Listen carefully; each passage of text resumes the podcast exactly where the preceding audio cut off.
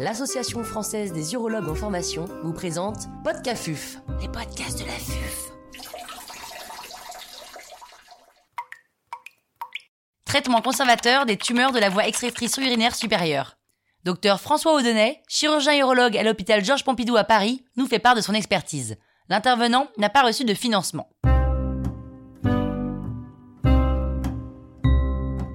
Quelles sont les indications du traitement conservateur des tumeurs de la voie excrétrice urinaire supérieure L'objectif du traitement conservateur dans les tumeurs de la voie excrétrice urinaire supérieure, c'est d'éviter aux patients la morbidité qui est liée à la néphrourétérectomie, notamment sur le plan de la fonction rénale, tout en assurant une prise en charge carcinologique qui soit optimale.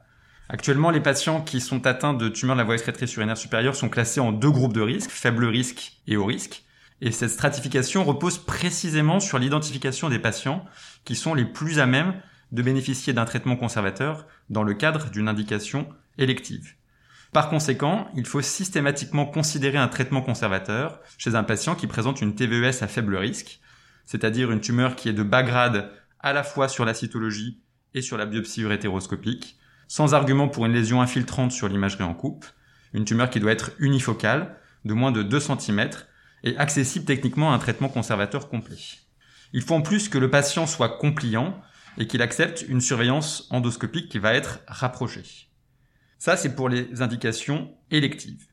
Lorsque le patient présente une indication impérative, soit en rapport avec une insuffisance rénale avancée, une atteinte bilatérale ou en cas de rein unique, dans ces cas-là, il faut évaluer la balance bénéfice-risque entre la prise en charge carcinologique et le risque de dialyse. On sait que pour les patients qui sont traités par vaporisation laser pour une tumeur de haut grade, il y a un risque de progression dans les deux ans qui est important de l'ordre de 50%. Quelles sont les options de traitement conservateur dans les tumeurs de la voie extractrice urinaire supérieure? Alors le traitement conservateur euh, peut être réalisé par voie endoscopique, par urétéroscopie qui va permettre de réaliser des biopsies et dans le même temps de vaporiser les lésions en utilisant une fibre laser classiquement paramétrée à 1 joule et 10 Hz. L'accès percutané a également été décrit, notamment pour euh, les tumeurs calicielles inférieures, lorsqu'elles sont difficilement accessibles en urétéroscopie souple. Mais en pratique, c'est une option qui est peu utilisée, et en plus, il existe un risque théorique de dissémination tumorale sur le trajet de la ponction. Le traitement conservateur peut également être effectué par urétérectomie segmentaire. L'indication de choix de cette euh, intervention, ce sont les lésions de l'urtère pelvien, dans ce cas, effectivement, l'urétérectomie terminale avec une réimplantation urétérovésicale va permettre de faire l'exérèse en bloc de la lésion, de s'assurer que la recoupe est saine par un examen extemporané et d'effectuer dans le même temps un curage pelvien. Même si le niveau de preuve n'est pas très élevé, il semble que l'urétérectomie terminale ait des résultats carcinologiques qui soient comparables à ceux de la néphrourétérectomie, y compris pour les tumeurs à haut risque et notamment les lésions de haut grade.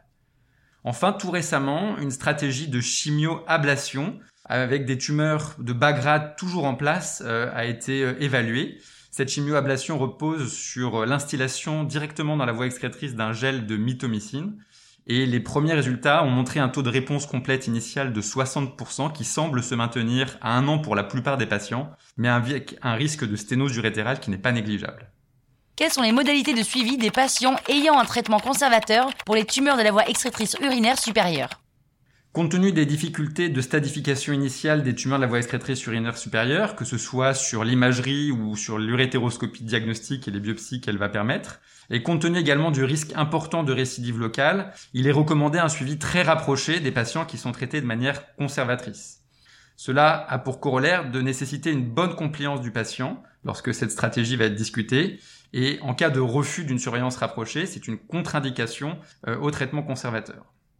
La surveillance des patients qui ont un traitement conservateur va reposer sur la cytologie urinaire, sur l'uroscanner et sur des urétéroscopies répétées, notamment lorsqu'il y a eu un traitement par photovaporisation. Dans la littérature, le taux de détection de tumeurs résiduelles sur un, deuxième look après une première photovaporisation est élevé de l'ordre de 50%, et on sait que le résultat de cette deuxième urétéroscopie a des conséquences pronostiques importantes pour le suivi et le risque ultérieur de néphrourétérectomie.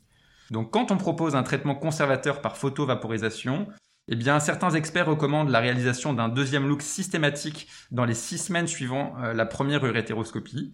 Et le rythme de surveillance va ensuite être à trois mois, à six mois, tous les six mois pendant deux ans, puis tous les ans pendant au moins cinq ans.